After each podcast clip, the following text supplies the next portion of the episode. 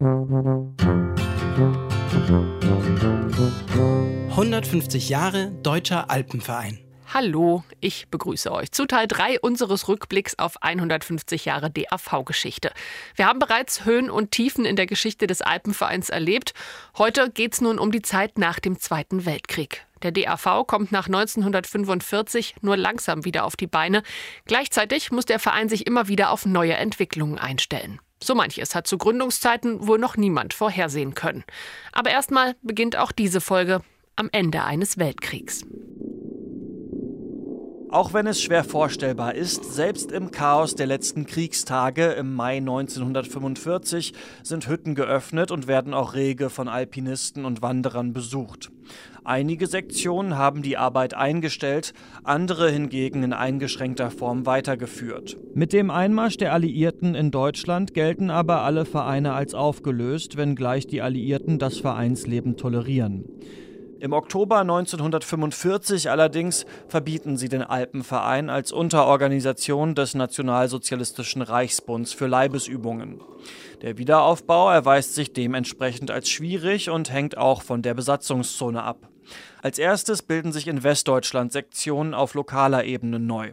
Im Laufe der Zeit entstehen Sektionsverbände auf regionaler Ebene. Auch Menschen, die aus ihrer Heimat vertrieben wurden, gründen nun im Westen ihre alten Sektionen wieder.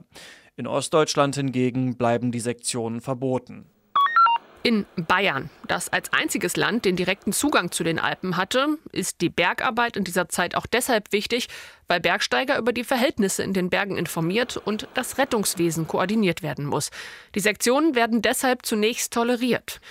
Ab Ende 1946 können sich Sektionen dann unter strikten Vorgaben lizenzieren lassen. Der Verein muss eine demokratische Satzung aufweisen und die Mitglieder dürfen im Zuge der Entnazifizierung maximal als Mitläufer eingestuft sein. Empfohlen wird außerdem die unverfängliche Bezeichnung Alpenclub. Und so werden im Winter 46-47 die ersten Alpenclubs in Bayern zugelassen. Ab dem folgenden Frühjahr können sich die Vereine dann auf Länderebene zusammenschließen. In München wird vorgeschlagen, die Landesarbeitsgemeinschaft der alpinen Vereine in Bayern zu gründen. Und 28 zugelassene Sektionen wählen dann bei der Gründung im Mai 1947 frische, unbelastete Kräfte an ihre Spitze. Es soll dann noch mehr als drei Jahre dauern, bis der Deutsche Alpenverein wieder als Dachverband aller Sektionen existiert.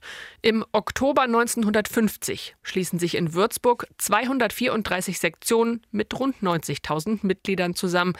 Die Wiedergeburt des DAV. Kurz noch ein paar Worte zu Österreich. Ende 1945 darf der DAV zum Alpenverein mit Sitz in Innsbruck umgewandelt werden. Bestrebungen, den DUÖAV wieder zu gründen, scheitern aber. Ein Verein gemeinsam mit Deutschland ist nach dem Krieg undenkbar. Im Herbst 1950 nimmt der Alpenverein dann den Namen Österreichischer Alpenverein an, einen Monat bevor in Deutschland der DAV gegründet wird. Nach dem Krieg hatten die Alliierten zunächst die Schutzhütten der deutschen Sektion beschlagnahmt. Der ÖAV soll sie treuhänderisch verwalten. Es wird bis 1956 dauern, bis die westdeutschen Schutzhütten dann endgültig zurückgegeben werden. Die ostdeutschen Hütten werden 1967 an den DAV verkauft. Im DDR-Gebiet können Bergfreunde erst seit 1989 wieder Sektionen gründen. Die ersten schließen sich bereits im Mai 1990 dem DAV an. Doch was passiert nach der Wiedergründung des Dachverbands 1950? Immer wichtiger wird im DAV das Thema Naturschutz. 1958 setzt der Alpenverein einen Schwerpunkt im Natur- und Landschaftsschutz, ausgelöst durch zahlreiche neu entstandene Bergbahnen oder auch durch die Diskussion über Wasserkraftprojekte. Deshalb beschließen die Alpenfreunde, keine neuen Hütten und Wege in den bayerischen Alpen zu bauen. In den Sektionen werden Naturschutzwarte eingeführt, die sich um das Thema kümmern. Ab den 60er Jahren tritt der DAV außerdem dafür ein, in den Alpen Naturschutzgebiete zu errichten und gezielt Raumplanung zu betreiben. So protestiert der Alpenverein 1968 gegen Pläne, den Watzmann in den Berchtesgadener Alpen zu erschließen. Und er stellt das Raumordnungskonzept Bayerischer Alpenplan vor. Erst seit 2005 allerdings ist der DAV bundesweit anerkannter Naturschutzverband. In Bayern ist er das bereits seit 1984. Der Naturschutz ist und bleibt bis heute ein bestimmendes Thema im Deutschen Alpenverein. Genauso spiegelt sich im Vereinsleben wider, dass der Bergsport immer vielschichtiger wird. Seit den 1980er Jahren entwickelt sich Sportklettern am natürlichen Fels, aber auch an künstlichen Kletterwänden rasant. Bereits in den 70er Jahren hatte der DAV erste künstliche Außenanlagen errichtet, damit auch die Menschen in den nördlichen Regionen Deutschlands alpine Begehungen trainieren konnten. Bis Ende des Jahrtausends, nach einiger Skepsis des Bergsteigervereins, wird er auch zum wichtigsten Interessensvertreter für das Sportklettern. Seit 1989 führt der DAV Kletterwettkämpfe durch.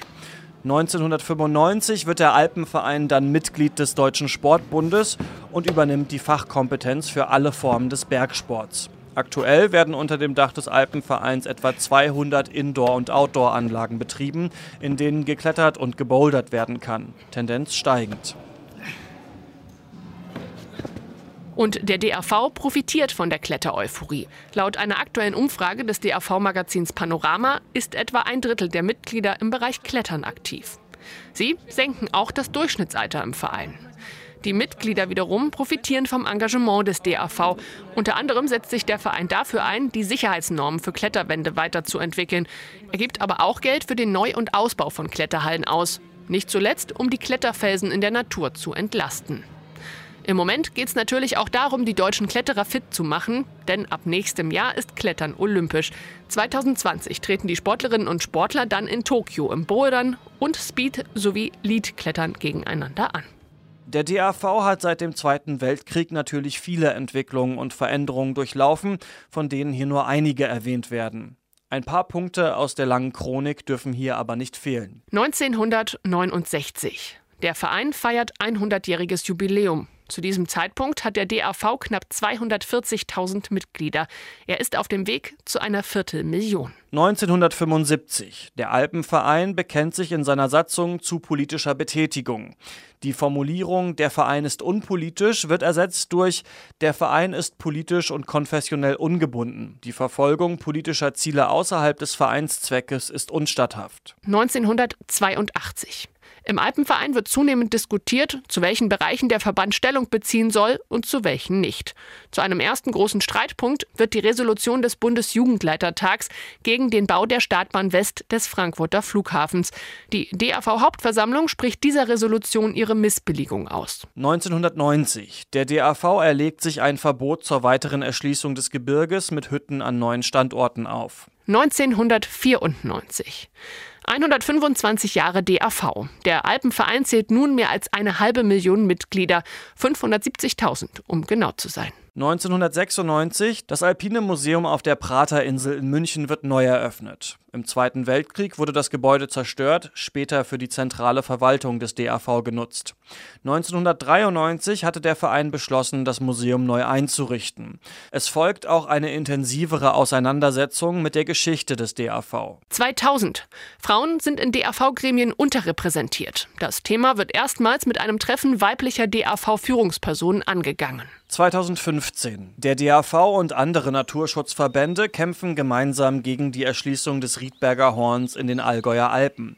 Dieser Kampf wird Jahre dauern. 2017 startet der Alpenverein die Kampagne Danke Alpenplan, um dagegen zu protestieren, dass der bayerische Alpenplan aufgeweicht wird. Genau das beschließt die bayerische Landesregierung kurz danach. Ein Jahr später dann der Rückzug. Die Regierung nimmt die Genehmigung für die Skigebietsausweitung zurück und setzt den Alpenplan mit weiteren Schutzzonen wieder in Kraft. Das sind also nur einige der Punkte in der seitenlangen Chronik des DAV. Heute zählt zu den wichtigsten Aufgaben des Alpenvereins, den Bergsport zu fördern, sowohl den Breiten- als auch den Leistungs- und Wettkampfsport. Wesentliche Disziplinen sind Wandern, Bergsteigen, Klettern, Tourenski und Mountainbiken. Der DAV engagiert sich vor allem für die Sicherheit in den Bergen und unterstützt gute Aus- und Fortbildungsmöglichkeiten. Er stellt nicht nur Hütten, Wege und Kletteranlagen, sondern auch fachliche Beratung und Informationen zur Verfügung. Und als Naturschutzorganisation setzt er sich außerdem dafür ein, die alpinen Lebensräume zu erhalten und den Bergsport umwelt- und klimaschonend auszuüben. Speziell gefördert werden dabei Familien, Jugendliche und Senioren. Und zur DAV-Arbeit gehört ebenso die Auseinandersetzung mit der Geschichte und der Kultur des Alpinismus. Möglich ist das alles nur durch die vielen Menschen, die sich ehrenamtlich engagieren. Ganz zum Schluss dürfen ein paar Zahlen nicht fehlen. Im Jahr 150 nach Gründung hat der Deutsche Alpenverein inzwischen mehr als eine Million Mitglieder in mehr als 350 Sektionen. Diese unterhalten fast 330 öffentlich zugängliche Hütten, ca. 30.000 Kilometer Wege und Steige und etwa 200 künstliche Kletteranlagen. Ja, nochmal doch beeindruckende Zahlen am Ende der Folge. Dies war unser Ausflug in 150 Jahre DRV-Geschichte. Ich hoffe, es hat euch gefallen und ihr konntet vielleicht auch noch etwas Neues lernen. Noch mehr Infos, unter anderem zur Geschichte, aber auch tolle Bilder und interessante Texte gibt's übrigens in dem DAV-Buch Die Berge und wir, 150 Jahre Deutscher Alpenverein. Wir freuen uns, wenn ihr auch in der nächsten Folge wieder mit dabei seid. Dann tauchen wir ein in die Welt des Boulderns. Bis dahin, tschüss und auf Wiederhören. 150 Jahre Deutscher Alpenverein.